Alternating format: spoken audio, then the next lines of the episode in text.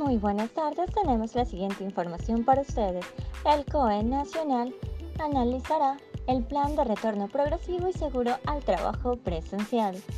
La plenaria del Comité de Operaciones de Emergencia Nacional COE analizará el plan para retornar al trabajo presencial de una manera ordenada y segura.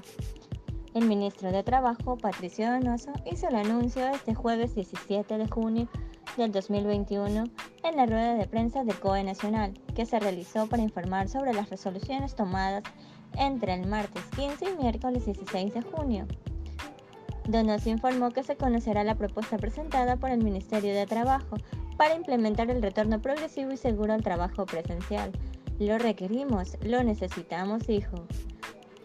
Además, se dispuso que hasta el 25 de junio se presente a la plenaria del COE Nacional el plan de retorno progresivo del trabajo presencial de conformidad con lo que recomiendan dos mesas técnicas de este organismo. El 1 de julio entrará en vigencia el plan de retorno progresivo al trabajo presencial.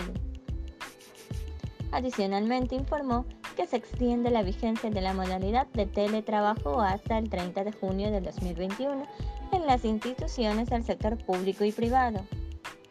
Es responsabilidad de las máximas autoridades de cada institución pública asegurar la atención de la prestación de los servicios públicos, manifestó Donoso. Por esa razón, se exhorta a las autoridades de las instituciones del Estado y del sector privado a acoger la decisión del COE nacional.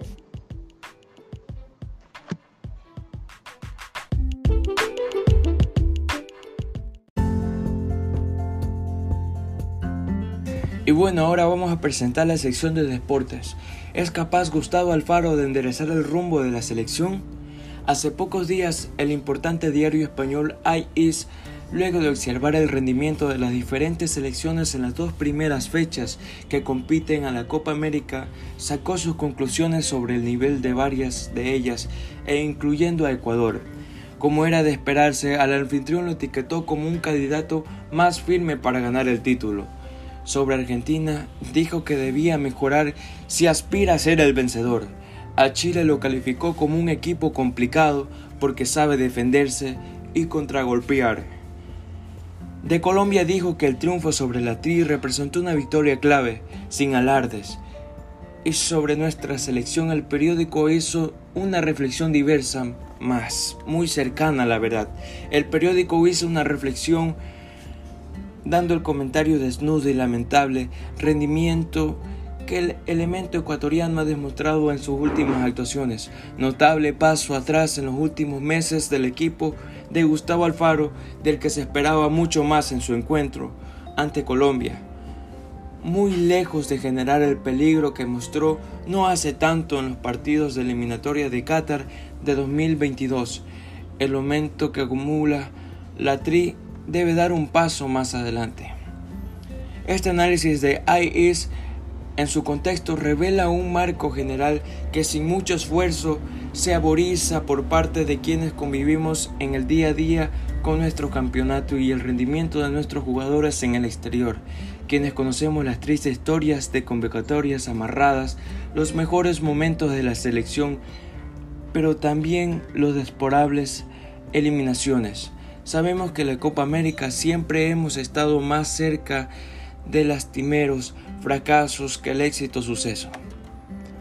¿Qué le sucedió al Faro para que haya extraviado el norte del equipo para que en tan poco tiempo se hayan agotado los aplausos y surgido las críticas?